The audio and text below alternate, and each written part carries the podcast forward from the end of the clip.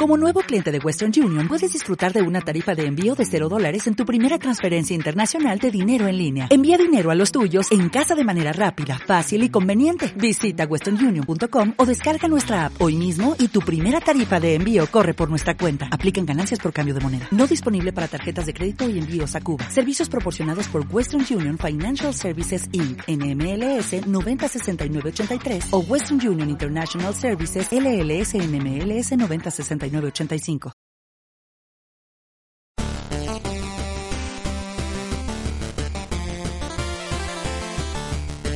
Hola a todo el mundo y bienvenidos a Play the Mall, tu podcast de videojuegos.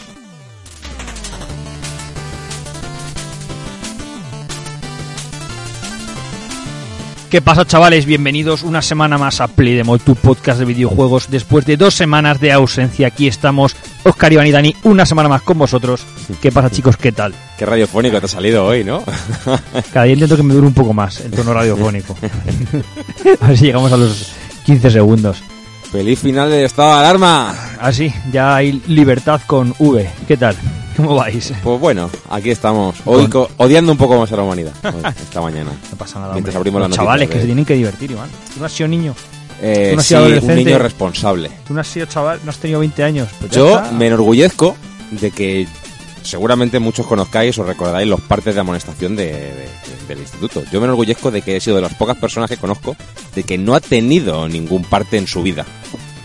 Notas en la agenda sí cuando era más pequeño, pero partes ninguna. Era del club de los gilis, de los Simpsons.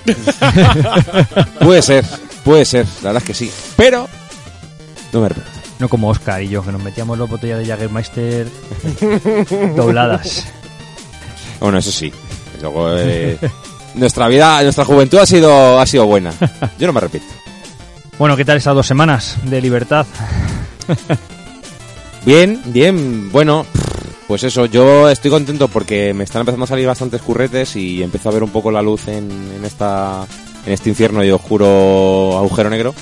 Pero bueno, bien, la verdad que, la verdad que guay, descansando. El fin de pasado no pudimos quedar porque yo me tuve que ir a trabajar fuera. Intentamos quedar entre semana y fue un poco imposible. Así que nada, pues traemos el doble de contenido hoy, más o menos. Y bueno, pues he estado jugando. Voy a abrir el, el guion porque me lo he apuntado. Esta, bueno, me terminé Ratchet and Clank, que ya os comenté la semana pasada que mm, antes de que llegara Nier le di bastante cañita y justo pues eso, el- me duró un par de horitas más. El remaster ¿El este remaster remake- que dieron? Vale, vale, vale. Y, y muy bien, la verdad que está muy muy divertido.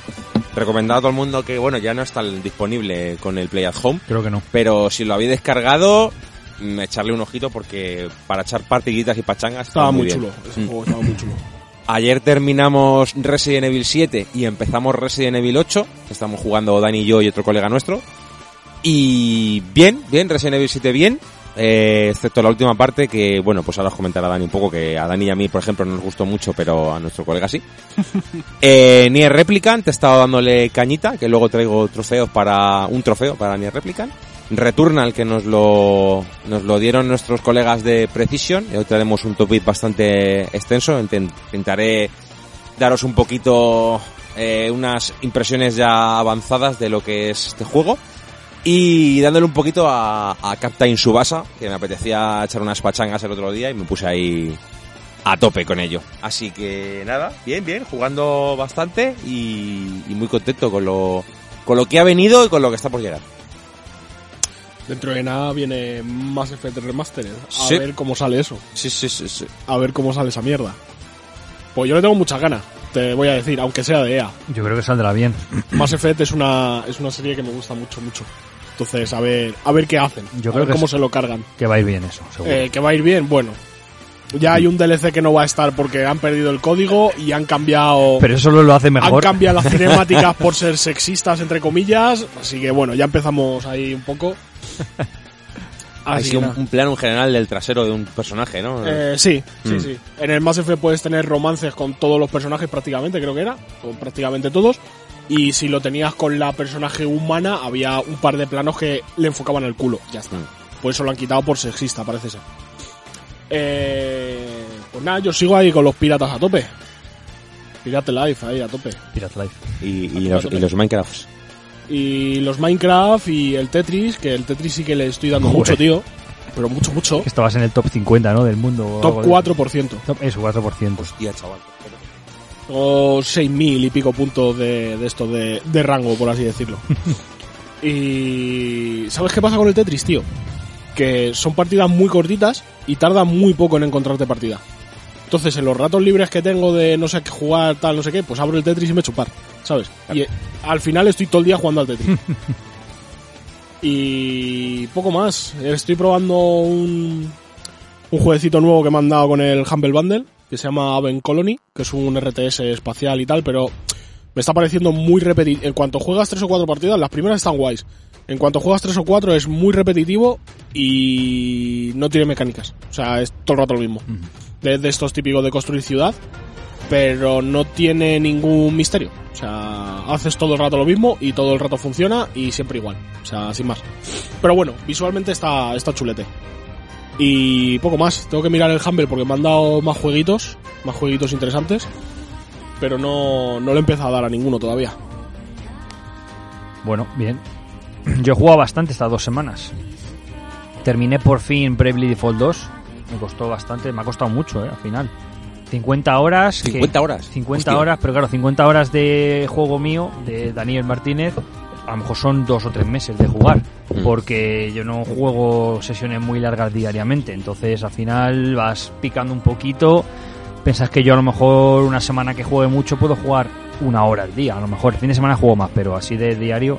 Entonces tardo muchísimo. En los juegos que son muy largos puedo tardar, si no hay vacaciones o algo, puedo tardar mucho tiempo. O pandemia, puedo tardar mucho tiempo en pasármelo. Pero sí, sí, ya me terminé Bravely Default. Normal, me gustó más Octopath, me, me reafirmo en ello. Aún así, la música de Bravely Default 2 es una locura, es una, una ida de olla. La verdad que solo por la música merece la pena el juego ya. Aunque luego esté un poco regular, pero bueno, no, no estuvo muy mal tampoco. Al final me gustó bastante.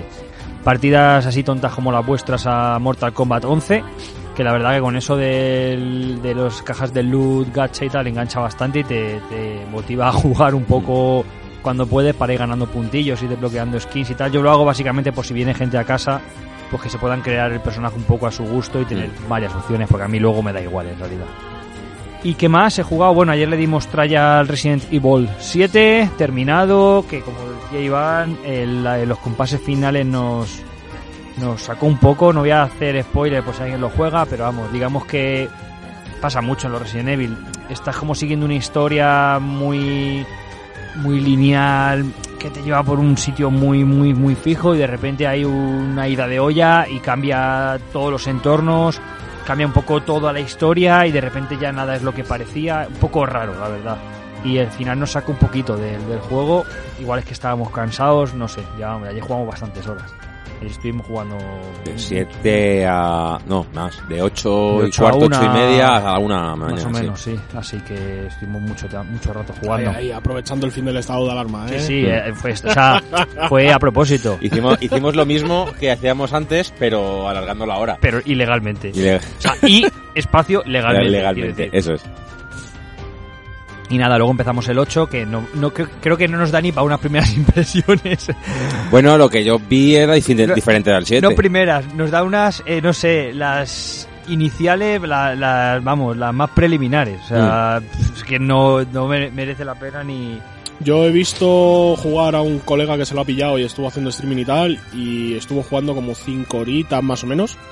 Y yo creo que va más o menos por la mitad del juego. Si no, si jugar 5 horas a Resident Evil es más del 50%. por Sí, no, general. pero que este va despacito, va a su ritmo, además se va acojonando y tal, o sea que va, va A despacio. ver, yo jugué las dos demos, que es una cosa que no dije en podcasts anteriores porque soy imbécil y se me olvidó. Y- No, la primera y- sí, la jugué, sí. sí, la dijimos. No, las dos demos que salieron después. Ah, las vale, dos Village demos, y- las de verdad, no, la, no la cinemática aquella que vimos Mm. que te movías y ya. Y más o menos he visto cómo funciona, que es igual que el 7, básicamente. Tienen cosas un poco diferentes, pero bueno, a grandes rasgos es casi igual que el 7. Lo bueno de la versión de Play 5, que ayer lo estuvimos comprobando, es lo de la sensibilidad de los gatillos y eso. Si coges una escopeta, el gatillo está más duro, que si coges una pistola para Mm. disparar, está muy guay eso. Que luego Iván se pondrá las pilas con, a Returnal botas, lo vais a dicho, cagar, con sí. Returnal.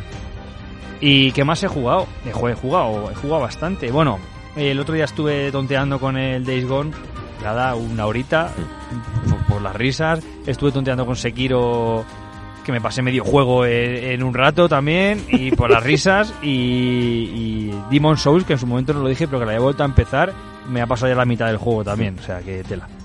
Así que nada, eso es lo que he estado, lo que he estado jugando. Muy bien. Qué Bueno. No, la verdad que bastante, bastante tralla, ¿eh? Mm. Esta- Estas dos semanas he jugado bastante. Cada vez juego más y hago menos cosas de provecho con mi vida. Pero bueno, ¿qué le vamos a hacer? La vida es así. Vamos allá con los con las noticias de la semana. Sí, sí, sí. Yo estoy de enhorabuena, porque ayer fue, de hecho, no, no mucho más tarde, Ryuga Gotoku Studios, que es la, las- pues es el estudio responsable de la saga Yakuza, eh, ya se venía rumoreando de que habría un nuevo contenido sobre Judgment, que es el spin-off de esta saga, y efectivamente, eh, el 24 de septiembre, juntándose con Tales of Arise, saldrá para Play 4, PS5, Xbox One y Xbox Series X, X eh, Lost Judgment, que sería la secuela de Judgment. Así que nada, hay un pequeño tráiler de unos 3-4 minutitos donde parece ser que nos indican un poquito cómo va a ir la historia. Es un nuevo caso, asesinato, habrá un nuevo estilo de combate que es el de serpiente, además del de la grulla y el del tigre que teníamos antes. Y bueno, poquita, poquita cosa. Parece ser que hay un, pues, un, un cargo importante, que le acusan de asesinato, no sé, la historia parece que va a ir por ahí, muy bien. Los juegos de siguiente generación correrán a 4K y 60 FPS, la verdad es que se ve muy bien en el tráiler. Y bueno, pues con muchas ganas, porque esto lo voy a coger, vamos, con la puerta de mil soles. Y además ha dicho algo el estudio de Yakuza sobre los siguientes Yakuza, ¿no? Correcto.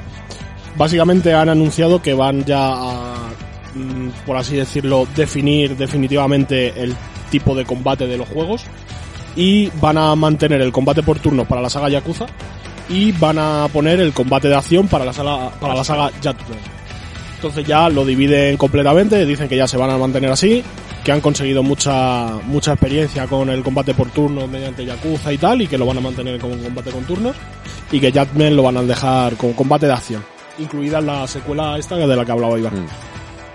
Bueno, pues seguimos en Japón con otro estudio independiente así pequeñito. Square Enix ha publicado el tráiler de Final Fantasy VII Remake Integrate. eh, un tráiler de aproximadamente unos 3 minutos. En el primer, la primera parte es un tráiler sobre Final Fantasy VII Remake versión nueva generación, que han llamado esta versión Integrate, pero que sin, sin tener en cuenta el, el DLC con Yuffie, que eso hablamos ahora. Y bueno, la verdad es que vimos un tráiler que era todo spoilers del juego Sí. a 60 frames por segundo y 4K. Eh, Vamos, más o menos lo que cómo se va a ver el, el juego. Nada, nada nuevo en ese sentido, más allá de mejoras gráficas y visuales. Por otro lado, tuvimos un- la otra mitad del tráiler estaba centrada en este DLC nuevo llamado, que creo que es el Integrate, y donde hemos visto ya a Yuffie, ya eh, Sonon. Sonon se llama, ¿no? El, el protagonista. Y bueno, vimos un poquito algunas mecánicas de combate, una nueva invocación que será eh, Ramu. O Ramu. Eh, vimos cómo han adaptado este minijuego del Monte Cóndor, si os acordáis de Fuerte, Final fuerte Fantasy. Condor. ¿Es monte o fuerte? Fuerte. Ah, es fuerte, vale. Sí. Que para mí era un montecito. Es un monte, pero estaba arriba fuerte, Sí, ¿no? sí. Bueno, el, el jueguito este que teníais como que mm, eh, planear una defensa, ir colocando soldaditos de diferentes tipos, entonces el enemigo iba avanzando y tú tenías que ir creando más soldados y que no pasasen, pues han hecho este minijuego, lo han integrado en este DLC, lo, que- lo cual me hace pensar que esto ya no va a estar en, en las siguientes entregas, sino que toda la parte del fuerte Cóndor se la han comido, entre comillas, y la van a meter en este DLC. Que esto era una cosa que, claro, es lo que primero hacías No, nada más salir de Midgar. Sí. Cogías a Yuffie y te ibas al fuerte con. Entonces esto entiendo que ya no saldrá en la, en la siguiente parte. Así que nada, y como todo el mundo estaba esperando, por mucho que dije que no me iba a comprar este, este DLC, Chupito. el chupito era por los anglicismos. Eh, Eh, caerá, pero tengo justificación, pero os la cuento luego para que os quedéis ahí enganchados a- a- al programa. Así que luego os cuento por qué me voy a comprar esto, que tiene una- un motivo de peso. Así que si- sigamos. Por cierto, este, esta expansión y actualización sale el 10 de junio para PlayStation 5, exclusiva temporal de 6 meses y solamente se puede actualizar la versión de Play 4 PlayStation 5 si tienes el juego de PlayStation 4, no si tienes la versión que entró en el Plus el mes pasado. Ahora sí, siguiente noticia. Y bueno, tenemos novedades de World of Warcraft, bueno, novedades antiguas, por decirlo de alguna manera. ¿Antigüedades? Eh, sí, más o menos.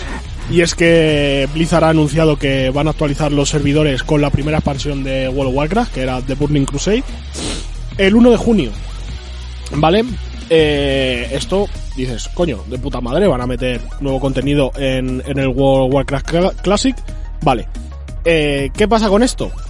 Que cuando hagan la actualización, tú puedes elegir si tu personaje mantenerlo en la actualización y pasar a la siguiente crónica, o si quedarte en servidores que van a dejar eh, perpetuos, entre comillas, con la versión original de World of Warcraft. Bien. Pero Blizzard siendo Blizzard, como no, tiene que sacar cositas para que suelten la pasta. ¿Qué han hecho esta vez? Pues te han puesto un sistema de clonación de personajes en el que tienes que pagar 30 pavos y te clonan el personaje para que lo puedas tener a la vez en Burning Crusade, o sea, la expansión nueva, y en el Classic antiguo. También han sacado una opción de pase de portal oscuro, que es directamente para que entres con un personaje prácticamente subido al máximo nivel en The Burning Crusade. O sea, para ahorrarte todo el leveo y demás. Mm. Entonces, pues bueno, Blizzard siendo Blizzard, sacando dinero de donde puede. ¿Qué emoción tiene no levear? Eh, pues precisamente en un MMO no levear, pues yo qué sé, te vas a todo el levear, así que no sé. Alguien le verá algún sentido, pero vamos, salvo que te dediques a una cosa muy, muy, muy, muy concreta dentro del juego, no tiene sentido ninguno. Pero bueno, En fin. hay gente que paga. Bueno, seguimos con una noticia bastante, bastante sorprendente. Quizás si lo piensas a posteriori no sorprende tanto, pero bueno, veremos cómo, cómo sale esto y qué posibilidades ofrece. Eh, parece ser que esto es, esto es un poco opinión personal, ¿vale? Luego ya nos metemos en lo que es la noticia.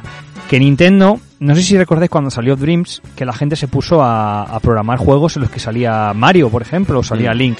Y Nintendo rápido dijo que los cojones, que derechos de autor y que hiciese los juegos que quisieran en Dreams, pero que no podían sacar a personajes de Nintendo por, por licencias de IP.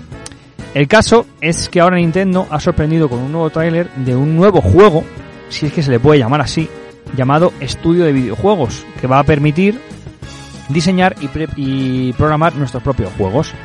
Es un juego, en el trailer se puede ver, muy estilo Dreams, aunque me parece bastante más accesible que Dreams.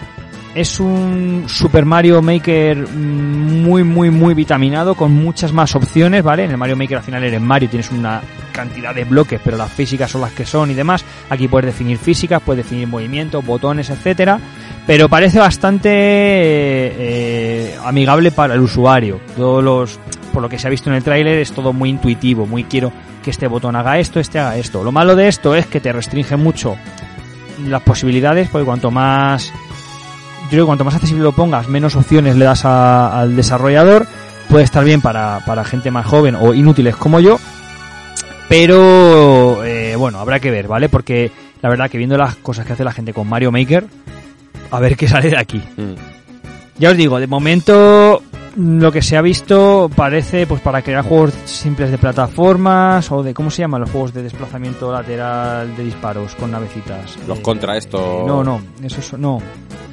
Típico juegos de navecitas que vas hacia la derecha disparando. Ah, eh, Sé, sé a los que te refieres, pero no caigo ahora. Tiene un nombre japonés, Sí. además. Eh, bueno, pues este tipo de... Parece que va un poco por ahí, como estos tipos de juegos muy, muy predefinidos.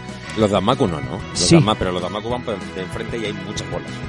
Pues de esos hay, y aparte de los que vas para la... Igual, en vez de para arriba, Para la de- para la derecha, derecha. vale. Pero que creo que es lo mismo, de Eh, hecho. sí, es algo de estilo, sí. Así que bueno, eh, esto sale ya el 11 de junio en Nintendo Switch, así que ya veremos, yo como siempre, esperando a ver qué crea la gente, ¿no? Qué, cosas hacen. Bueno, tenemos nuevas confirmaciones para la E E3 2021. Ya hablamos de ella un poquito la semana pasada, bueno, hace dos semanas. Y estas son las nuevas empresas que han confirmado su participación. Square Enix, Sega, Bandai Namco, Exit Games, Gearbox Entertainment, Freedom Games, Devious Eye, Turtle Beach, Verizon y Binge.com. Se unen a Nintendo, Xbox, Capcom, Ubisoft, Take-Two, Warner Bros. y Koch Media. Se calienta este, este E3, ¿eh? Bandai Namco, Dani, Elden Ring. Y a Konami ni se la ve ni se la espera, ¿no? No, Konami estaba, ¿no? Sí, Konami, no sé si está- estaba o estaba en el, en el otro, en el... espera, Menos Konami que se ha retirado de la feria, correcto. Ah, vaya. Sí, estaba, estaba confirmado, pero se ha retirado. Sí. Igual se va con el. Geoff. sí, sí. Que, que nadie les querrá comprar las IPs porque pedirán mucho dinero, entonces no tienen nada que anunciar. Bueno, yo qué sé.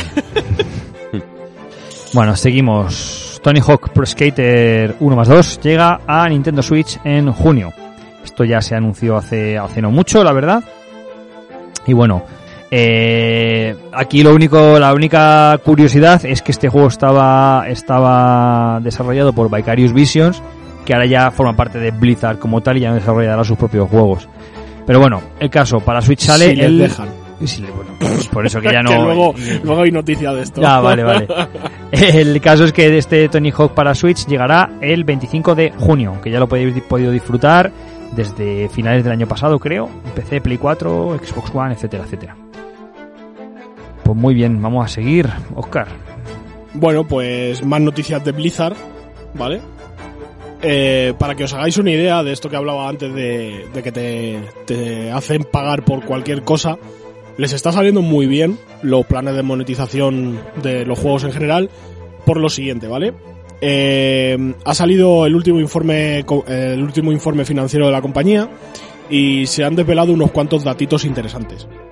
Entre ellos, durante el primer trimestre de 2021, la compañía registró 27 millones de, usuarios activos mensuales. ¿Vale? Eh, veamos, 2 millones menos que en el último eh, trimestre de 2020. ¿Vale? Y 5 millones menos que en el mismo periodo de 2020. Eh, no queda aquí. Eh, en el primer trimestre de 2018, la compañía tenía 38 millones, ¿vale? Ahora mismo tienen 27.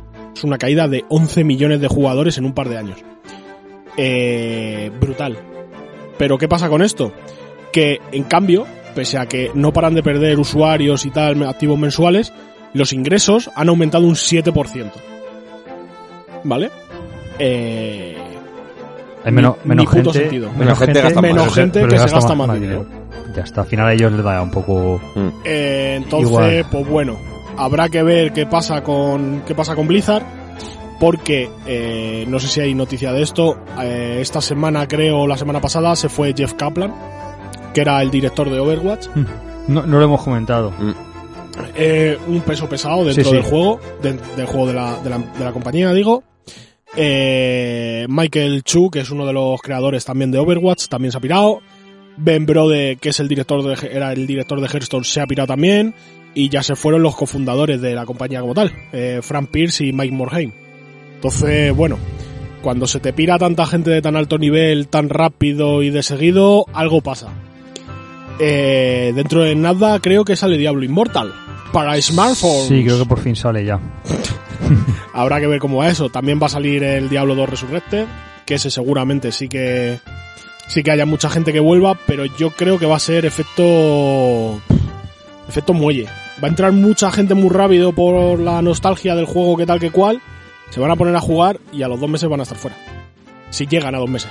Bueno, Diablo 2 es un juego que ahí aguantaba el tirón y al final Resurrected es lo mismo pero con una capa encima porque al final tienes el botón ese que le das y cambia de cambia el modelado Sí, y vuelves está. al retro quiero decir que, que es exactamente el mismo, el mismo Mm. juego pero igual igual sí sí pero juego, con, pero una, con bonito. una capa encima puesta y ya está entonces bueno yo en, en ese sentido creo que mm, gente volverá gente enganchará pero bueno al final lo que ellos querrán es volver a, a ganar dinero y ya está Diablo 4 ni se le ve ni se le espera.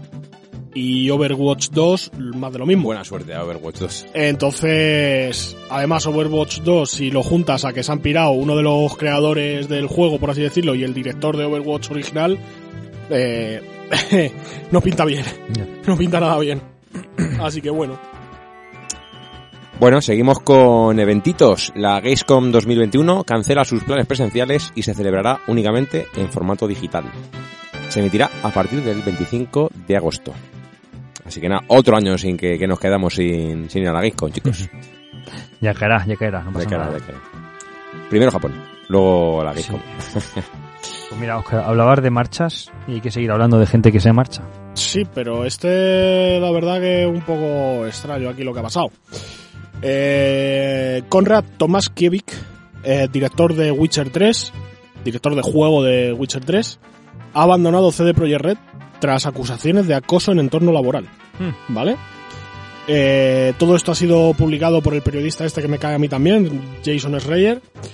Y en el mensaje de despedida de este señor eh, dice que las acusaciones habían sido estudiadas y que habían determinado que no era culpable del supuesto acoso, pero que aún así decidía abandonar la, la desarrolladora. Eh, no sé. Dice que aunque ha salido no culpable de las acusaciones, que muchas personas sienten miedo o incomodidad de trabajar con él, que pide disculpas a los trabajadores por la mala sangre que se haya causado y que se pira. Mm, no sé. No sé si esto es que lo han tapado y aún así se pira porque lo han tapado y no quieren que siga, o si es verdad que las acusaciones de acoso no eran fundadas, pero este se pira porque pasa de, de que alguien tenga por ahí alguna rencilla personal, no lo sé, tío. Y bueno, eh, se esperaba que este señor fuera el director de, de la siguiente saga de The Witcher, dado el éxito de The Witcher 3. Entonces, bueno, mm, no ha habido más declaraciones por parte de CD Projekt Red y habrá que ver qué pasa por aquí también. Porque CD Projekt está ahí en una situación un tanto extraña. Después de toda la mierda del Cyberpunk, Mm, que todavía no funciona. Ni se le espera. Ni se le espera, de momento. Bueno, vamos a seguir. Ha habido aquí una movida. Yo no he estado muy enterado entre Epic y Apple de dineros, de inversiones, de exclusividades y demás. Y el caso es que hubo un juicio. Siguen y en juicio, ¿eh? siguen en juicio. Y bueno, pues hay un documento que se ha filtrado de este juicio que desvela cuánto dinero le costó a Epic cada juego gratis de su tienda durante los primeros nueve meses de las ofertas. Recordad que Epic eh, Games Store eh, todos los meses metía uno o dos juegos gratuitos Y ¿eh? y, demás, con lo cual, bueno, es una empresa que, que es- está siempre regalando juegos, ¿vale? Y es que, bueno, pues según estos datos, Epic se gastó 11,6 millones de dólares entre diciembre de 2018, y o sea, en un año y, y septiembre de 2019, y en total se reclamaron 104,5 millones de juegos, ¿vale? O sea, lo que se descargó la gente. Eh, hay una tabla publicada que la podéis ver en internet que refleja pues eh, la prioridad de Epic, que era eh, usuarios nuevos, o sea, Claro. eh, hacer cartera de, de clientes. Y además hay unas tablas aquí que se pueden ver, bueno, están bastante curiosas, la verdad, donde viene, pues cuáles son las cuentas nuevas que se activan por canjear cada juego, cuánto costaba, cuánto le costaba a Epic eh, un nuevo cliente por cada juego gratis que se descargaba en base a este dinero, el porcentaje de cuentas que se canjearon de juegos que eran nuevos, es decir, el porcentaje de gente que entraba nueva a Epic Games Store a través de estos juegos gratuitos. Y bueno, un poco para como curiosidades, ¿vale? Eh, los juegos que más dinero le costaron a Epic fueron los Batman Arkham, eh, Subnautica, eh, Mutant Gear Zero y los que menos, eh, Rhyme, el Super Meat Boy o Canary, que este último no, no le conozco. Y luego, por ejemplo, hay cosas como que Metro 2033 Redux costó 0 euros porque esto era una exclusividad que tenía Metro, Metro Exodus con la Epic Games Store. ¿Os acordáis de esta movida que Sí, pasó de- sí. en aquel momento? Y nada, el pasado mes de abril, Tim Sweeney reconocía que la Epic Games Store estaba incurriendo en pérdidas por introducirse en un mercado dominado por Steam, que esto es una cosa que yo creo que ya hemos hablado aquí desde hace dos años. Mm, Y es que Epic intentó meterse a, a base de, de cartera De en el mercado este de los juegos, de, la, de, bueno, de las aplicaciones de compra de juegos. Y claro, es que al final, como ellos dicen, es una inversión a largo plazo. Lo que quieren hacer es cartera de clientes, cartera de Mm. clientes, cartera de clientes. Y bueno, en las últimas horas a esta noticia, no, no ahora mismo, eh, también se supo que, la- que esto nos habló Oscar el otro día por privado a nosotros, las condiciones de Sony que cobra por el crossplay, porque Sony cobra dinero a las compañías por que sus juegos se puedan jugar en multiplataforma, y también cuánto dinero pagó Epic por la exclusiva de Borderlands 3 o algunos de los eventos de Fortnite que se tenían programados en estos en estas filtraciones. Ahí hay un esto es una noticia muy superficial, ¿vale? Hay un mundo, hay mucho vídeo por internet de qué está pasando, qué no. Los compañeros, bueno, compañeros, ni que nos conociésemos. La gente de Eurogamer ha hecho un vídeo bastante explicativo de qué está pasando, pues si lo queréis echar un ojo de, a tipo de resumen, porque esto sí que tiene bastante, bastante miga. Esto es nada, una noticia muy superficial y muy de curiosidad, básicamente. Todo, todos los días sale algo nuevo del juicio de ese tío. Hoy, por ejemplo, ha salido que Tim Sweeney, el pavo este de Epic, que no tiene una Play 5. Ya ves tú qué noticia, ¿eh? La hostia de noticia. Pues nada, este señor por lo visto no tiene Play 5 en su casa. Bueno. Uh, No, es que no hay. ¡Qué ofensa! No, no hay Play 5. no se la ha podido comprar porque no hay stock. Bueno, te digo yo que se encuentra esto. Ya, ya. bueno, sigamos. Bueno, seguimos con algo. a mí me ha la sorprendido. la esto. discordia. Sí, correcto. Eh, si hace unas semanas hablábamos de que Microsoft quería comprar Discord, ahora se anuncia que eh, Discord se integrará en PlayStation Network a partir del año que viene. Eh, al parecer Sony ha comprado acciones y está, pues tiene unas minoritarias de Discord y ya están trabajando muy duro en conectar Discord con nuestras experiencias sociales y de juego en PlayStation Network. Así que esto supongo que en un futuro se podrá estar conectado a Discord mientras estás conectado a la Play 5, que a mí me va a venir de puta madre para estar jugando mientras hablo con mis colegas. Correcto. Y, y nada, que se trasladará todo Discord a PlayStation, o al menos algunas funcionalidades, así que habrá que esperar para saber más. Pero en principio esto va para adelante. Qué bien, tío, no estar en, en el cuarto, de estar, o sea, en mi cuarto, con el ordenador y Discord, y estar en el cuarto de estar con el Discord de la Play, va a ser la polla. Ya. Que es otra de estas cosas ridículas que no sé por qué no funcionan ya, pero, Correcto. pero bueno, ahí, ahí están. Y seguimos hablando de cositas de Sony, ¿no? Sí. PS Now. Que tenemos los nuevos jueguecitos que se, unen a Play- que se unen a PlayStation Now en mayo. Y bueno, hay un par de títulos que solo están por tiempo limitado. Que es Jump Force durante tres meses.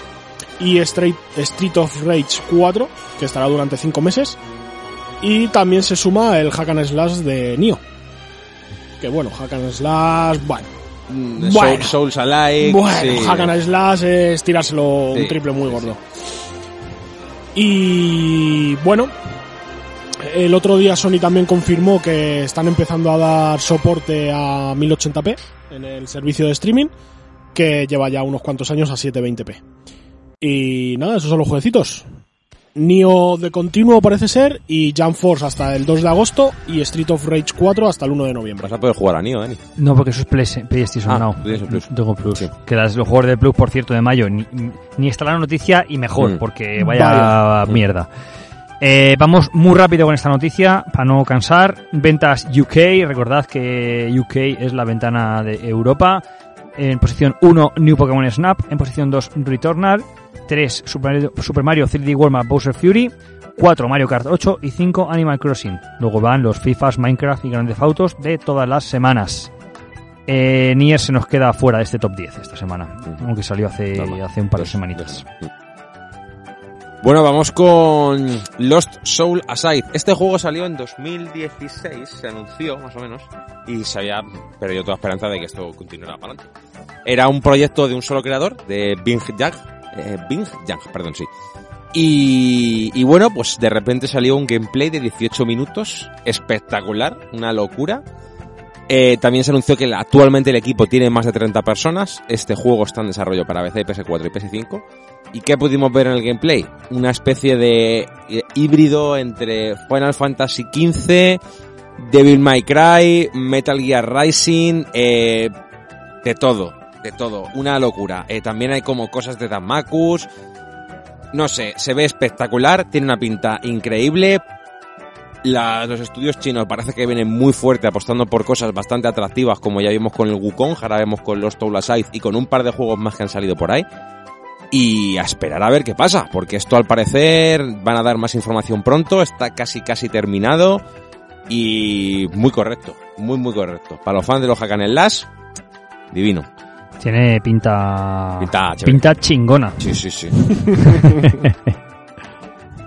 Venga, chavales, sigamos, que ya nos quedan pocas. Año fiscal de Sony. Veamos qué tal. Spoiler. Eh, Bien. Sale bien. Sale bien, sí, sale muy bien. Mejor año financiero de la historia. ¿Vale? Eh, ventas de PlayStation 5 a finales de marzo de 2021 han vendido 7,8 millones de unidades. ¿Vale? Dices, bien, muchas unidades. Vale, ha superado a Play 4. Incluso Sin con stock. todos los límites de stock. ¿Vale? O sea, que esto yo creo que si no hubiese problemas de stock, lo mismo se iba a 10 millones de unidades. Fácil. Eh, brutal. ¿Vale? Tengo una duda. una curiosidad, algo que más psicológico. Eso que dices puede ser verdad o puede ser O que no. puede ser que no. Porque yo creo que la falta de stock ha generado una ansiedad en la gente de necesito tenerla ya. ¿Sabes? Y cuando Mm. salga el stock, entonces la gente ha ido a saco. Si hubiese habido eh, una remesa ilimitada desde el principio, a lo mejor la gente se hubiese relajado mucho y no hubiese comprado tan Eh, ahí ansiosa. No lo sé. Es bastante posible, sí. Y bueno, la división de juegos y servicio de red, eh, que es en la que está incluida PlayStation, generó ventas por un valor de 25.000 millones de dólares, ¿vale? Con beneficios de 3.200 millones de dólares. Bien, guay. Eh, ha habido un aumento de un 34% en ventas, ¿vale? De... de todo.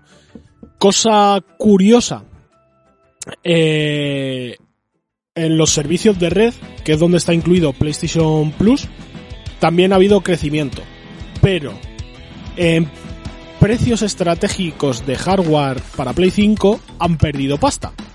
Entonces, aquí se confirma que la Play 5 se está vendiendo a bajo, o sea, por debajo del precio de... A pérdida, ¿no? A pérdida, exactamente.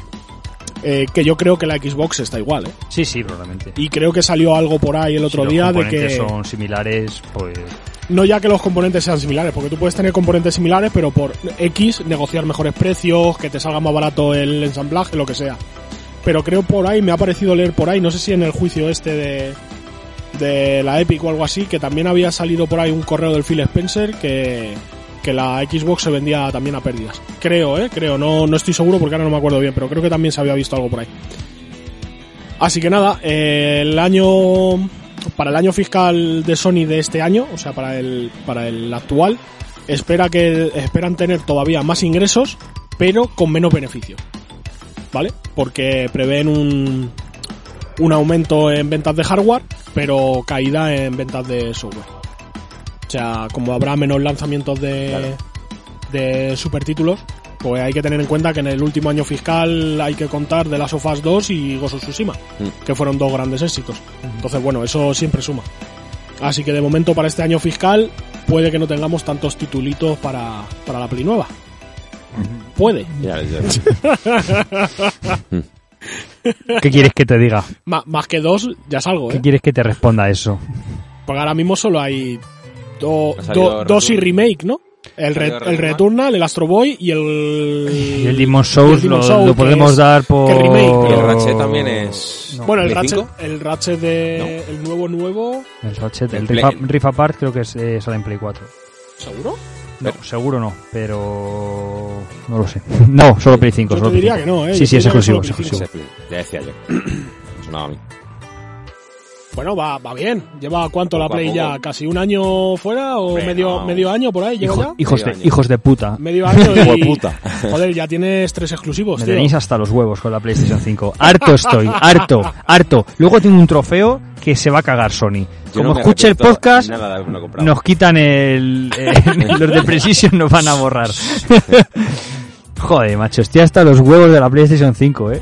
De verdad. No de la, no de la consola en sí, la consola está muy bien. Es de ciertas decisiones que luego hablamos en el trofeo, porque es que me cago en la leche. Pero es Sony más que Play 5. Hombre, lo mismo. Ya, decir.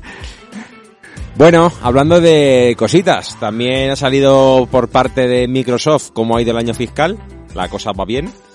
Eh, aumenta un 50% los ingresos de la división de videojuegos de Microsoft. Según dice la compañía de Redmond, la demanda supera significa- significativamente a la oferta, aunque no ha dado cifras concretas. Los ingresos de hardware Xbox crecieron un 232% respecto al año pasado. Un resultado lógico teniendo en cuenta que entonces no había nuevas consolas y muchos usuarios estaban retrasando sus compras para esperar a la nueva generación. Eh, los datos de este trimestre Microsoft ya incluye las cifras de Zenimax y por ende las de Bethesda. Y dentro de los ingresos por contenidos y servicios, los cuales crecieron un 34%, este aumento se consiguió gracias a los títulos third party y las suscripciones a Xbox Game Pass y los títulos first party, entre los que se destaca especialmente Minecraft. De hecho, el juego de Mojang ha crecido en activos a 140 millones, un 30% más que el año pasado. ¡Qué canteo, puto Minecraft, eh! ¡Qué exageración! Así que el último trimestre fueron 3.530 millones de dólares. Así que ahí está. Muy bien, vamos a terminar con una noticia muy rápida de Monster Hunter.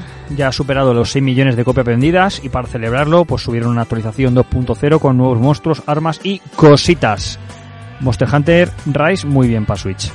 Dicho esto, eh, terminamos con el tráiler de Ratchet Clank con este State of Play que se hizo hace unos 10 días más o Yo menos. ni lo vi. Eh, bueno, fueron fue un State of Play en el que salieron dos o tres cositas menores y el tráiler de, Ratchet, bueno, el tráiler, el gameplay de Ratchet Clank duró bastante, duró más de 20 minutos.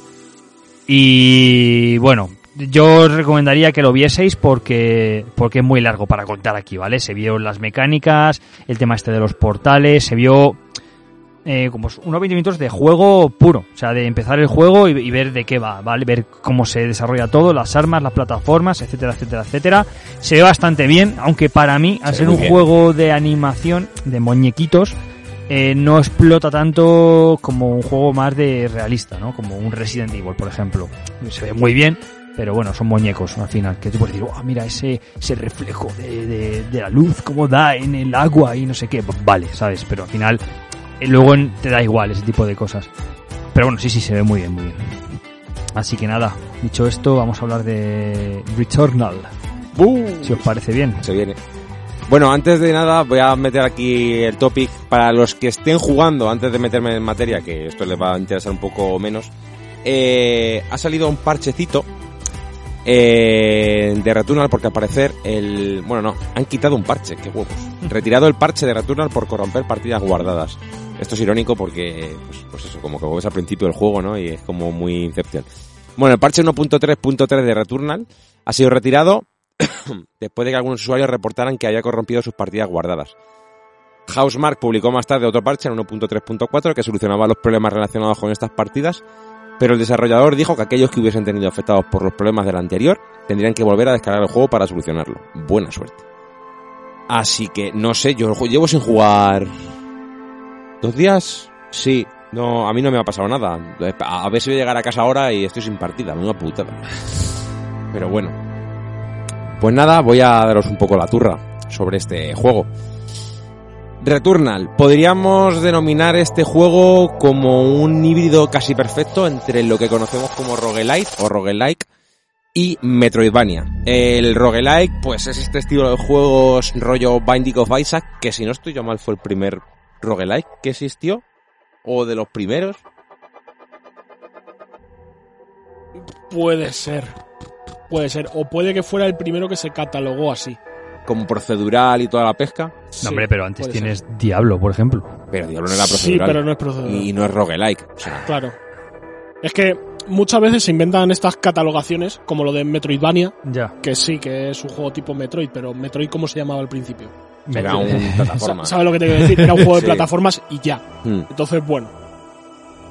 Bueno, pues sigue un poquito esta estética de pues, Binding of Isaac Hades, que empiezas desde cero, nivel cero, sin objetos, ninguna partida, haces tu ciclo, ¿no? En este caso, tu, tu run, y en algún momento te matan, porque es un juego que es complicado, que los enemigos hacen bastante, bastante daño, y es mm, tirando a sencillo que te, que te desmiembren, y automáticamente por algo, pues vuelves a vuelves al inicio del juego otra vez con cero con cero nivel, cero objetos y cero cosas. Obviamente hay objetos que sí que son comunes, vas al- cogiendo mejoras etc que sí que se quedan para todo el resto de partidas para hacerlo más llevadero, pero en eso se basa un poco el roguelike. Muchos enemigos, muchos proyectiles en pantalla, toda la gente te quiere matar y tú tienes que ir avanzando, ¿vale? Y obviamente el Metroidvania que no voy a explicar, que ya sabéis más o menos todo de qué va. Nos encarnamos en Selin, que viene a ser una especie de astronauta, eh, exploradora espacial, vamos a decir, que llega al planeta Atropos, siguiendo la señal de la sombra blanca. Esto es un poco el, el resumen de lo que pasa, ¿no? Eh, tiene un accidente con su nave y acaba estampada en el planeta y pues ya que está allí pues intenta conectar con su, vamos a decir, con su mando espacial, ¿no? Y no lo consigue y bueno, pues ya que está, pues tira a ver qué es la sombra blanca y por qué está en ese, en ese planeta, ¿no? Eh, se encuentra inmediatamente nada más in- internarse en el, en el planeta, se encuentra con un cadáver de su, vamos a decir, de su alianza galáctica, ¿no? Y se encuentra con que es ella misma. Hmm. Entonces eh, se queda en plan de qué está ocurriendo, por qué ha pasado esto, coge una especie de transmisor, ¿no? Una grabadora que empieza a contarle un poco lo que está ocurriendo. Y ya te empieza a contar que a este planeta le ocurre algo, cada vez que muere ella regresa al mismo punto de la del aterrizaje, bueno, aterrizaje forzoso, del accidente, eh, y que algo pasa y que tiene que descubrir el porqué. Y aquí te mete la mecánica roguelike con la historia del juego, ¿no? Está lo que se denomina ludonarrativa, ¿no? Que eso está muy guay. Y ya pues vas avanzando. La primera run es común para todos. Eh, te explica un poco por qué estás ahí, de qué va la movida, eh, las mecánicas principales del juego, lo que son los controles, el dash, el salto, doble salto. Eh, esta puerta, la puerta azul es para un, cofre o para una serie de premios. La puerta transparente es para ir eh, en la historia para hacia adelante. La puerta roja tal, y de repente aparece un enemigo ultra tocho y te mata. Y ahí haces tu primer ciclo y ya empiezas. Nos encontramos ya directamente con las mecánicas del juego. Los controles muy sencillos, eh, lo que ya he dicho. Dash, eh, apuntar, disparar, correr, pulsar la, eh, pulsar la, ¿cómo se dice? El Joy-Con. La seta, ¿no? El stick. Eh, pulsar la seta para correr un poco más. Y ya empieza a ver cositas un poco más eh, intrínsecas, ¿no? Eh, te enseña un poco los objetos del juego, lo que vienen a ser los ovalitos, que vendrían a ser la, la moneda oficial del juego. Los calibradores, que es una especie de experiencia. Tú coges un calibrador y como que te sube un poco la pericia con las armas. Entonces, a más pericia tengas, más rápido disparas, más rápido recargas. Eh, antes tienes, bueno, la munición es infinita. Entonces, cuando gastas un cargador, por así decirlo, tienes un tiempo de recarga que se llama sobrecarga. Entonces tienes como una especie de quick time event que tienes que acertar eh, la X, darle en el momento justo en el que está en el medio de una barrita. Y ahí sobrecarga más rápido y vuelves a disparar. El silfio, que es la, la vida. La resina de silfio, que es lo que te sube la vida, lo que te aumenta un poco la barra de vida. El éter, que son eh, objetos muy específicos, muy raros de encontrar, que te permitirán eh, o bien conseguir nuevos objetos en tiendas o resucitar X veces, tiene un poquito de mecánica y un poquito intrínseca. Los parásitos, que vienen a ser, como su nombre indica, un bicho que te da mejoras, pero que a la vez te puede dar fallos al mismo tiempo. Y los fallos con esto. Los fallos son, pues hay ciertos objetos que están como malditos. Entonces, eh, te pone, por ejemplo, cofre maldito. Si lo abres, tienes una posibilidad intermedia de que tengas un fallo. Y si tienes suerte, pues te encuentras el objeto, te lo llevas y para adelante. Un fallo puede ser, hasta que no mates a 10 eh, enemigos, eh, tienes un 50% menos de daño en el aire. O tienes daño por caída. O tienes eh, posibilidades más altas de tener un fallo en el siguiente parásito que te cojas. Algo así. Entonces aquí empieza a ser un poquito lo que vienen siendo los roguelike. Cómo funcionas con distintos objetos, con sinergias. En plan de, bueno, este objeto me va a dar un fallo, pero tengo este consumible que me quita el fallo, me da más ataque. Y este parásito me da más ataque, pero me está quitando defensa. Entonces tú tienes que valorar si esa run la quieres hacer de tal manera que vayas ultra cebado de ataque, pero a nada que te peguen dos hostias, te matan, evidentemente.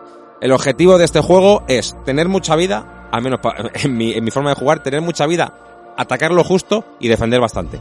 Porque yo soy un tío que a mí me, me zurran mucho en este tipo de juegos.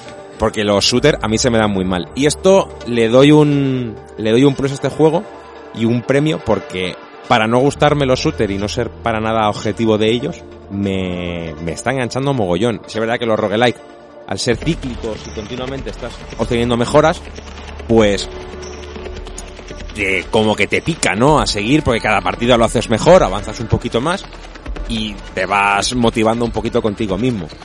Nos encontramos con los enemigos. Eh, al principio los enemigos son muy fáciles. Una especie de perros con tentáculos y tal. Todo muy bonito, por cierto. Y como todos los roguelikes, bolitas. Bolitas que tienes que ir esquivando, saltando, haciendo un dash, eh, etc, etc, etc. Obviamente esto va complicándose a medida que vas avanzando en el juego. ¿Cómo nos enfrentamos a los enemigos? Entramos con las armas. La de- hay, hasta ahora yo he visto como cinco armas. Empiezas con una pistolita. Y luego te dan una carabina, lo que viene siendo una ametralladora normal. Una escopeta, lanzagranadas, de repente ya empieza a haber un poquito de armas espaciales, ¿no? El buscavacíos, que es como una especie de, de super ametralladora que tira como mogollón de, de dardos teledirigidos hacia el enemigo. Eh, luego está el lanzador no sé qué que tira un pepino de veneno y explota por todo. No sé, hay armas muy muy chulas, pero evidentemente no todas las armas funcionan con el tipo de jugador. Yo, por ejemplo, la escopeta no puedo llevarla. Tienes que estar muy cerca y como yo me acerque, me, me revientan. También luego te dan una espada que puedes utilizar en caso de que los enemigos se te acerquen mucho. Les pegas una hostia, encima ataca mogollón, por lo que tienes una especie de tiempo de reacción para darle ese tiempo en el que le has dado eres como invulnerable y puedes hacer como una especie de dash y te libras del siguiente ataque enemigo. y... Eh, ¿Qué más? ¿Qué más? Esta espada al mismo tiempo te permite cortar raíces que hay por las zonas y también como puertas con una especie de... mm, eh, los rayos láser estos que evitaron... Vas a dejar a la gente sin jugar, tío, estás contando todo. No, estas son las mecánicas del principio. resume, resume, Iván. Las puertas estas que evitaron que Obi-Wan ayudara a Qui-Gon contra Darth Maul, pues Las- esas puertas las rojas, puedes ¿no? cortar. Eso es. ¿Por qué explico todo esto? Ya que lo ha mencionado Dani. Porque esto no lo tienes al principio del juego, esto te lo van dando poquito a poco, ¿vale? Lo que te permite avanzar con más rapidez, obtener más objetos al principio del juego y hacer las, las run más fáciles a medida que vas avanzando en el juego. Obviamente, las, eh, a medida que avanzas, las cosas se ponen más complicadas. Pero sería una gilipollez que en el primer bioma te tuvieras que hacer todo el primer bioma para acceder al segundo, volver al tercero, sería muy largo el juego. Entonces, en el primer bioma hay como trasladores. Y yo lo que me hago es hacerme el primer bioma más o menos para cogerme objetos y demás, llegar al, al bioma siguiente que me toque, en este caso yo estoy en el tercero, con el traslador del tercero y nada más llegar al tercero te dan eh, un calibrador que te sube hasta el nivel 9, por lo tanto ya tienes la habilidad que tenías en el anterior ciclo para llegar al tercer bioma y te dan un par de objetos para que se te haga un poquito más viable. Entonces esto es como una especie de... es un ciclo, ¿no? Es co- como hay como mucho feedback que el juego te da para que tú continúes en el punto en el que estabas. Pero obviamente, si vas del tirón sin pasarte por el primer bioma, vas a tener menos ventajas que con el anterior. Y luego pues hay como mogollón de cosas. Eh, que si trasladores entre... mm, en el mismo bioma, los trasladores al siguiente bioma, eh, te dan como una especie de, de gancho para meterte en ciertas zonas del primer bioma que no podías acceder en tu primera run. Y así continuamente, de forma que el avanzar el juego es mucho más sencillo y te motiva a seguir funcionando. Y, y bueno, pues eso es un poquito, a grosso modo, el, el resumen de cómo funciona Returnal. La historia empieza a ser una paja. Esto es Kojima 3.0. Aquí han fumado que no veas. Bueno, se, se- se- ya lo... Fue una de esas frases que se dijo cuando se anunció el juego, ¿no? En plan de, uy, esto parece Kojima. Sí, sí, sí. De hecho, eh, me recuerda al PT. En la casa esta, Sí. una casa en cierto momento del juego y entras y ¡pum! Explosión. Empieza a haber movidas espaciotemporales muy extrañas que tienen que ver con esto de los ciclos también. Entonces, pues eso. Y bueno, no, no he, no he relacionado el roguelike con el Metroidvania. Esto no es una como el Binding of Isaac, que es una sala cerrada. No, esto es como el bosque como el, primer bioma es un bosque, ¿vale? Entonces el bosque como que va cambiando y hay niveles y tienes que subir, saltar, engancharte a cosas. Eh, investiga por aquí, antes no podías venir porque tienes el gancho ahora y puedes subir, ¿no? Tienes que volver porque hay una puerta que no se ha abierto. Tienes que recordar un poquito dónde estaban las cosas que, no te, que te faltaban. Para eso está el mapa también. Pero junta un poquito las mecánicas de roguelike con las de Metroidvania y resulta muy, muy atractivo para cualquier tipo de jugador, creo. Y además, que esto es trofeo, ya lo adelanto, eh, se adapta muy bien a la gente que es muy manca como yo. La accesibilidad del juego te permite, como es tan frenético y tienes que estar continuamente moviéndote porque si no te van a fundir, eh, ayuda al apuntado. Mm, no hay ayuda, un poquito de ayuda, bastante ayuda, un poquito más que bastante, bastante más y ya ayuda completa. Yo la tengo como en un poquito de ayuda y es verdad que te ay- que joder.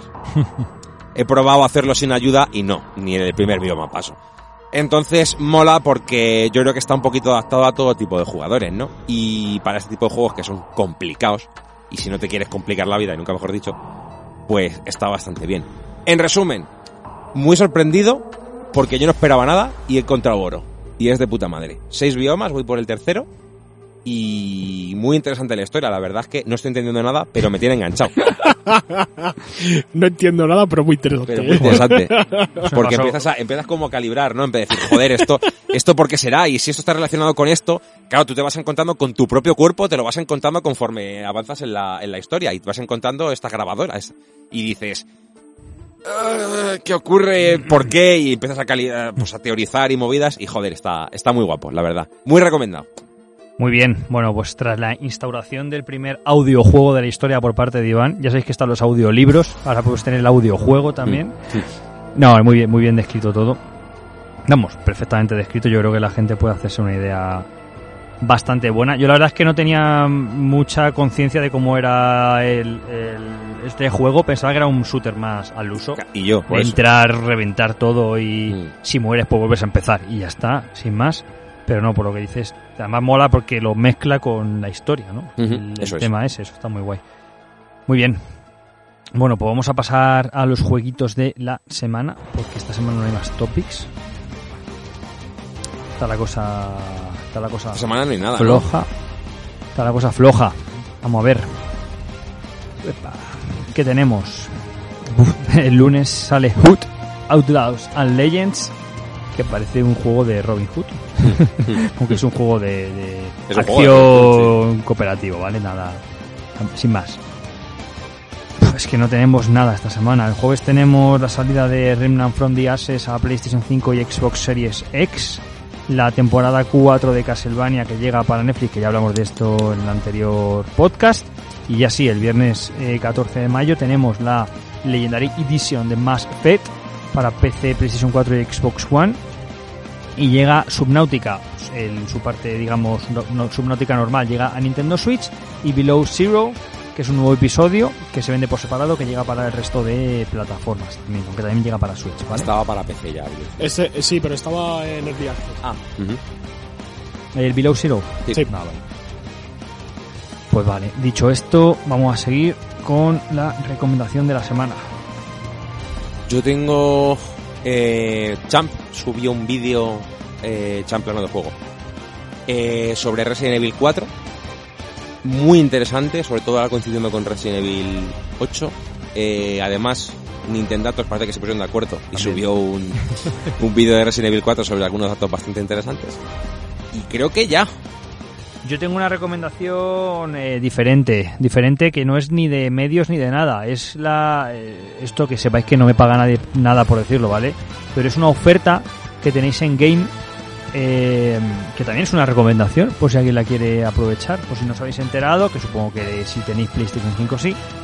En Game hay una oferta ahora en la que tú llevas tu PlayStation 4 y un mando o dos mandos o lo que sea y te lo tasan y te dan más valor por ese producto si lo inviertes en packs de PlayStation 5.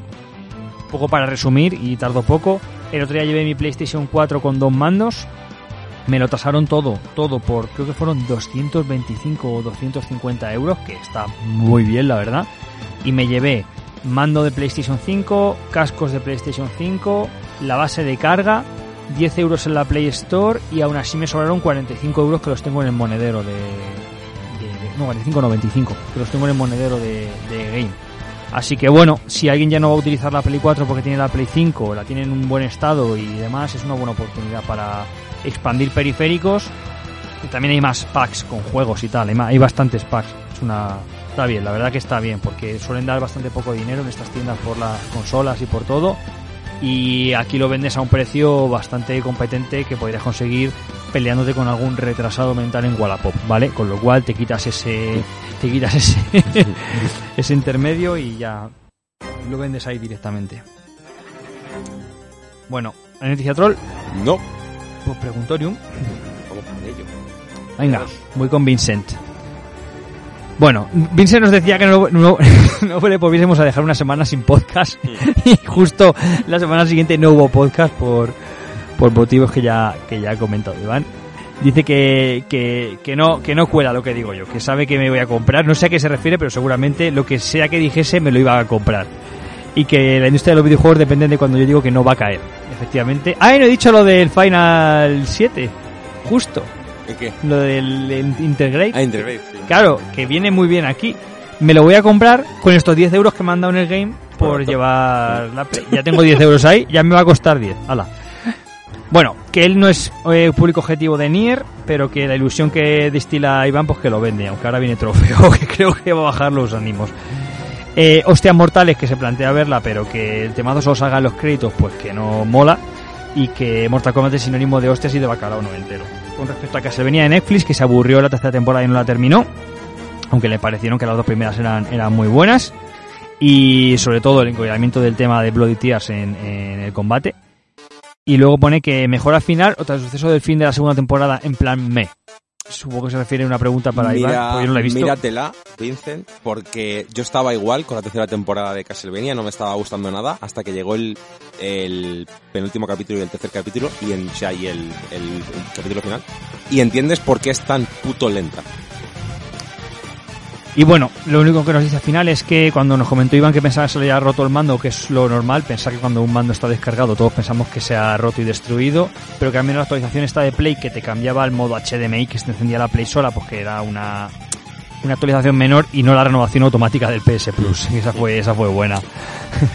Así que nada, pues muchísimas gracias Vincent por tu comentario. Viento Blanco nos dice que vio las hostias mortales, y la verdad es que le gustó poco. Las chorradas continuas y sin cuartel de Keino, esa existencia por ser gracioso a toda costa, se me atraviesa. Y le sacaba bastante de la peli. Las frases típicas del final de combate me parecieron un pegote bastante ridículo. Los escenarios bastante pobres y los combates, que son el fuerte, tampoco demasiado bien rodados. Eché un rato entretenido, pero por los pelos. Bueno, Sí, tiene razón en todo. Creo que a no... mí la- los combates a mí me gustaron. Cosas que, bueno, te abstraes y te comes lo que te tiren, pero... Pero los combates te mola porque es como ver una peli de Michael Bay, tío. Vas a ver las explosiones y los efectos especiales. Y la peli, en cuanto a efectos de especiales, hecho- estaba bien, pero. Cuanto más tiempo ha pasado, peor lo veo todo. Prefiero no pensar mucho en ello, también te lo digo. Hostia, yo tengo mucha ganas de verla otra vez, ¿eh? Yo, yo no. Yo tengo ganas de verla en inglés Sí. para ahorrarme el Ya, los ridículo doblaje. Sí. Sí. Por otra parte, gracias a vuestra sección de juegos de la semana, se ha enterado de R-Type Final 2, que es una saga a la que le tiene mucho cariño y con la que se pegó buenos vicios en Super Nintendo. Sin duda será adquisición para Switch en algún momento cuando baje de precio. Un saludo chavales, espero vernos en la cancha. Es verdad que nos invitó hoy, Hoy, pero, no, no... obviamente a estas horas, de hecho dentro de media hora había- habían quedado como a la una para jugar al voleibol y obviamente no. No ha, podi- no ha podido ser, no ha podido ser. Pero ya, ya será, ya será. Venga, va. Vamos con el gran final, el épico finale. Vamos con los trofeos de la semana. Tenemos unos pocos. Yo traigo dos. Yo traigo dos también. Oscar, Bueno, puedo, puedo sacar Oscar, siempre, Oscar siempre busca en el, en el zurrón del vinagre y saca algo, tío. Tiene ahí como un, una bolsillo de Doraemon, mete la mano y, Tengo- y saca. Tengo varios canales de YouTube de vinagre de videojuegos. Bueno, ¿vas tú, Dani? Eh, venga, va. Va rápido. Mecánicas Bravely Default 2. Trofeo a cosas absurdas de este juego que no tienen mucho sentido. Para voy muy rápido para que no tenga mucho interés o no o no le o no tenga mucho conocimiento. Bravely Default 2, como dije en su momento, es un juego que se basa mucho en eh, subir de nivel, en adquirir experiencia matando un montón de enemigos en muchos encuentros aleatorios y esto puede llegar a ser pesado, cansino, bastante aburrido y muy largo, ¿vale? Pero, pero, pero, el juego eh, hay una manera de romper esto y es que el juego te ofrece la posibilidad de encadenar encuentros. Cuando tú encadenas encuentros multiplicas la experiencia y los puntos de trabajo por un número, 1,5, 2, 3, ¿vale? Y además, en como en todos los juegos de Square Enix, o en casi todos, hay un monstruo que te arroja una cantidad absurda de experiencia y de puntos de trabajo, pero que es muy huidizo y muy, muy duro. Eh, están los limos metálicos en el Dragon Quest. Los gatos dorados. Los gatos del Octopath. Traveler, pues aquí son uno- unos pollos, unas gallinas, ¿vale? En el Yakuza es un vagabundo con un callado. Siempre hay un, un enemigo, ¿vale? Sí. Eh, los JRPG, bueno, Yakuza como bebé de Dragon Quest, Sí. pero al final es una cosa como muy de Square Enix, ¿vale? Claro, si tú al final lo que haces es encadenar encuentros con unos objetos que tienes y que te salgan unos cuantos pollos de estos y tienes más o menos suerte y los matas, te puedes en un combate subir la experiencia y los niveles y demás equivalente a a lo mejor estar más de una hora o dos horas en el juego. Pero esto tienes que saberlo, nadie te lo dice. Yo lo descubrí al final del todo. Y es como, uf, joder, a lo mejor en vez de 50 habría durado 40 horas Mm. el juego, ¿sabes? Entonces, bueno, la mecánica eh, no la entiendo porque no, no lo entiendo. O sea, no- si tú lo que quieres ofrecer es una cosa porque pones la... No lo entiendo muy bien, ¿vale? No, no, no sé qué, qué intención, si se les ha escapado, si era su intención. No tengo muy claro por dónde va esto, la verdad. Pero bueno. En cualquier caso, lo bueno es que nunca rompes el juego, porque las áreas nuevas son durísimas siempre, ¿no? Y los enemigos son duros. Entonces, pues bueno, está bien. Muy bien. Yo traigo trofeo que lento para Nier. Eh, a ver, el precedente. Me está gustando mucho el juego. Mucho, mucho, mucho. La historia me encanta, más sobre todo como yo vengo de, de Autómata y, me sé obviamente lo que pasa y habiendo leído un poco de sobre sobre réplica, no en Autómata, pues sé más o menos lo que está pasando, pero no del todo, ¿no? Entonces, estoy como muy interesado por ver toda la intríngulis de la historia, ¿no? Eh, pero es verdad, bueno, aparte que las secundarias son infames, que son lo más aburrido que he visto en bastante tiempo. bueno, te vas haciendo algunas para ganar dinero y tal. El problema, el problema es eso, que necesitas dinero y es bastante complicado de encontrar en este juego. Eh, una de las maneras más fáciles de pillar dinero es pues irte al, al, pues eso, a la zona, a la llanura del este, a matar 200 enemigos, te sueltan X objetos y los vas vendiendo. Pero es que a lo mejor te sueltan un objeto, te sueltan 4 o 5 objetos cada vez que entras a la llanura. Entonces, ¿cuánto tiempo tienes que estar? Horas y horas para sacar al menos 10.000 de dinero y eso es una mierda. Entonces, eh, para sacar los cinco finales que hay, el final A te lo sacas normal y el final B también, pero a partir del final C y el final D necesitas tener las 33 armas que hay. Y hay algunas que solo consigues comprando en tienda. Y el precio es bastante alto, 30.000, 40.000 de dinero. Y dices, bueno, tampoco es tanto, Iván. Bueno, es que en este juego sí es bastante. Entonces digo, bueno, tiene que haber alguna zona de farmeo, guay, de puta madre, para sacar dinerito rápido. Yo qué sé, te estiras un par de horas y te consigas 100.000 pasa nada, en todos los juegos hay. No, no existe.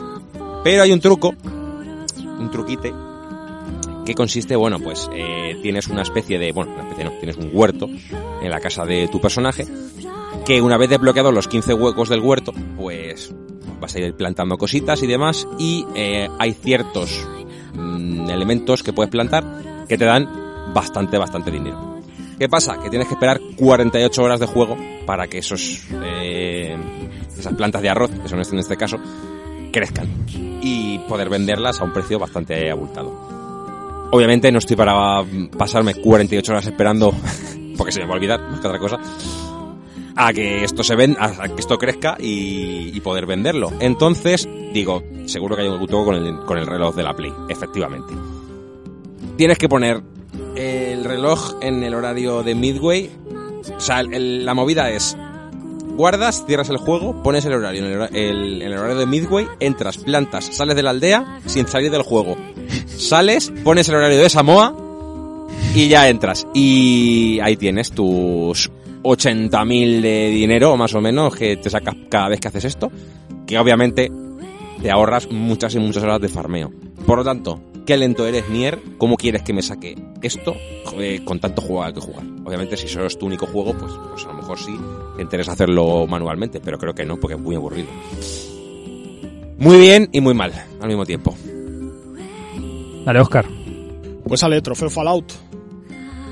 Eh, se lo va a llevar Activision esta semana.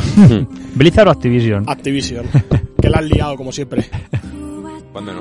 Bueno. Activision pues- da una de cal y una de arena. No es de las peores. Pues esta es con la que te daban de arena, la han transformado en cal. eh, Nunca me quedó claro cuál es lo bueno y cuál es lo malo. Arena es bueno, ¿no? Cal es malo. Supongo. Depende de a lo que te dediques, pero vale, sí. bueno, pues estos señores han cogido y han dicho, bueno, ya habéis sacado el Crash, ya habéis sacado el Spyro, como no tenéis nada más que hacer, vais a coger ahora y os vais a dedicar a dar soporte a Call of Duty. y han cogido a los desarrolladores de Crash, Spyro y demás y lo han integrado en el, en el estudio de, de Call of Duty. Y ahora ya no hay más. ¿No hay más Crash o lo hace otra gente? Es la pregunta, ¿no? No, no, no, no que, que como no tienen nada previsto para que haga esta gente, que en vez de decirle, bueno, pues poneros a hacer un juego o poneros a otro juego, remasterizarlo, etc, etc, lo que quieras, han cogido y han dicho, nah, eso no vale para nada, a darle soporte al code. A ver, ahí hay una otra visión, supongo, no lo sé, por, por buscarle un poco a la amiga a la noticia. Que puede ser, antes que despedirles, porque ya no tienen nada más que hacer, les integramos aquí para no echarlos a la calle y si en algún momento tienen que hacer otra cosa, pues ya... Sí, sí, no lo sé. ¿eh? Eso no va a pasar. Pero bueno, no les- no- por lo menos no les han despedido. La, la cosa es que tienes un montón de gente que te ha dado unos títulos que han salido de putísima Sí, madre sí, muy- muy y bueno. coges y los metes a ampliar el Call of Duty. Bueno, ampliar, a dar soporte al Call of Duty. O sea, que ya no es ni a desarrollar nada nuevo, no, no, no, es a dar soporte a Call of Duty. O sea, yo qué sé, tío. Mierda. A lo, mejor, a lo mejor ahora el Call of Duty empieza a ser un juego de puta madre. Eh, no. Piénsalo. No. no. no va a pasar. Bueno. Iván. Bueno, tengo una ultra super noticia. Ayer o antes de ayer, eh, Nintendo registró eh, de nuevo las marcas Baten Kaitos y Baten Kaitos Origin en Europa y en Japón. Y eso es de putísima madre, porque no lo haces si no tienes algo pensado con ellos. Nos van a meter otro remake por 65 euros. O, o un port. O un port, que sería mejor todavía. Sí. En el E3 lo En el descubriremos. En tal caso, Baten Kaitos yo lo tengo para GameCube, así que me da un poco igual. Pero Origins, que no salió de Japón, eso es de puta madre. Eso sí que es de puta madre. Entonces vamos a ver qué hacen. Me molaría un remaster o un remake. Me molaría un, pero estaría bien. A mí me molaría que hagan juegos. Ya. Fija- fíjate dejen de hostias. eh, en lo que nos hemos transformado, que Iván acaba de decir, me molaría un remaster o un remake. Mira, o sea, fíjate, Origins, Origins no podía jugar. fíjate lo que nos y está qué tal un juego nuevo, estos tío? años. Exactamente. Pero si sigue, bueno no, Origins fue precuela. Sí, pues Baten Kaitos 2 estaría de puta madre. O, o un juego nuevo. nuevo. Un juego IP nuevo. nueva. ¿Sabes? No sé. Pido mucho a la industria, ¿no? Creo. Sí, cita del día, me molaría un remaster o un remake. Bueno, voy a descargar toda mi ira sobre Sony PlayStation 5. bueno, bueno. Acabamos con vinagre. Estoy harto, estoy harto. Y esto ya viene de lejos. Ya tuvimos la historia del Crash, la del Yakuza, la del... ¿Cuál fue el otro día? La del Mortal Kombat creo que fue también. Y ahora la del Final Fantasy XV. Porque aquí no se puede hacer nada normal, nada bien y No te nada... olvides la del Resident Evil 8. Y la de Resident Evil 8 también, también. Aunque no dio mucho problema. No, la verdad es que no. Pero bueno. Eh, tener una PlayStation 5 es, es una mierda, ¿vale? Porque, porque como eh, la industria del videojuego ha decidido que iban a sacar una consola nueva, pero no iban a sacar títulos exclusivos, están haciendo estas retrocompatibilidades extrañas con estos parches de actualización raros y al final se está convirtiendo esto en un sin Dios, ¿vale? Yo tengo el Final Fantasy XV de edición día 1 con un montón de DLCs y de mierdas que me compré en su momento. La Royal Edition, etcétera. El caso es que yo eh, eso lo tengo instalado y bueno, pues vino, vi- vino a mi casa a jugar este Final Fantasy XV y eh, pues nada, se jugó una partida de cero. La persona que jugó luego en su casa con su el PlayStation Plus tiene acceso a la Royal Edition, se lo descargó y no podía jugar a la partida que se había creado en mi casa, pese a que era el mismo. Porque era de otra versión. Claro. Empezó una partida nueva y en mi versión no iba, con lo cual me tuve que borrar lo que yo tenía instalado de CD y bajarme la versión del PS Plus de la Royal Edition con todos los DLCs y demás. Hubo una versión como que, que no valía para ninguna. Bueno, al final un puto caos, hasta que ya encontramos el equilibrio de las versiones que valían en las dos consolas. Un caos, una puta mierda, de verdad, y estoy cansado ya de, de estas mierdas. Pero esto es, pero ¿tiene parche de PS5 o Final Fantasy 15? No, creo que esto es una cuestión de... eh, pues no... Pues mira, no tiene, pero te voy a decir una cosa, te voy a decir. Dos escopetas tengo. Una cosa te voy a decir. El juego que tengo yo físico es de Play 4, pero la versión de PS Plus solo está disponible para PlayStation 5. Ah, amigo. Así que puede ser que aunque no sea una versión para Play 5, esa versión Sea un parche que han sea sacado para algo PS5. solo de Play- PlayStation 5. Puede ir por ahí la movida, ¿vale? Y sí, evidentemente, ayer pusimos Resident Evil, Resident Evil 8. Como el juego que teníamos era el de Play 4 y no el de Play 5, eh, se me descargó. Perdón, es que lo de ayer fue muy raro. Se te empezó a instalar el de Play 4 porque Sí. es el archivo que reconoce el del disco y al mismo tiempo tú le diste Y se a que se te descargara el de la 5. El de la 5. Empezamos a jugar con el de la 5 y estando jugando el de la 5 se instaló el de la 4. Como resultado tengo dos Resident Evil 8 instalados ahora en mi consola, el de Play 4 y el de Play 5.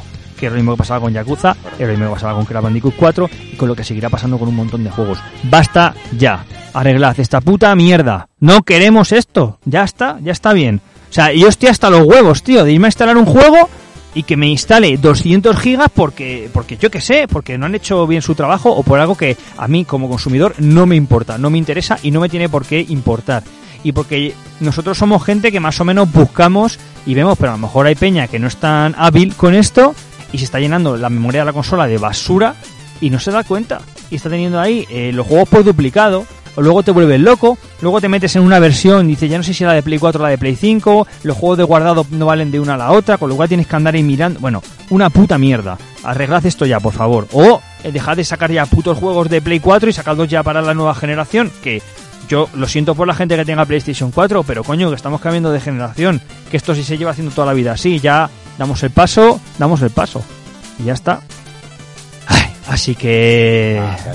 Se ha, se ha quedado a gusto, se ha quedado Hombre, gusto. pero de- Sí, sí, decidme que no tengo razón. Sí, sí, sí. Sí, sí, sí, sí. Así que nada, ese era el trofeo. Muy bien. Pues ya estaría. ¿Quere- Tienes tú otro. ¿Queréis más vinagre? Sí, Dale, sí, dale, sí, sí, dale. sí. Vinagre, vinagre rápido con varias cosas rápidas. bueno, pues cositas que han pasado estas semanas de vinagre. Eh, Stadia ha recibido una actualización después de 17 meses de lanzamiento para darle una función de búsqueda. Guay, muy útil. ¿Vale? 17 meses. Eh, junto a esto, eh, hemos tenido que el, direct- el vicepresidente de Stadia y el cabeza de. Bueno, el director de producto se ha pirado de Google. O sea, que ha abandonado el proyecto de Stadia. Más cositas interesantes que han pasado estas semanas. Europa Universalis 4, que es un juego muy grande de, de PC, eh, ha recibido una actualización y esa actualización se ha convertido en la pe- en el lanzamiento peor puntuado por jugadores de Steam de todos los tiempos. Sale mal. El retorno. Eh, ¿Qué más ha pasado? El director de Marvel Avengers se ha pirado Sí. también. Ah, y Marvel Avengers sigue siendo una puta mierda. Eh, bueno. Más cositas. Marvel- Yo creo que va bien Marvel ya, sí, ¿no? Avengers, vaya fail.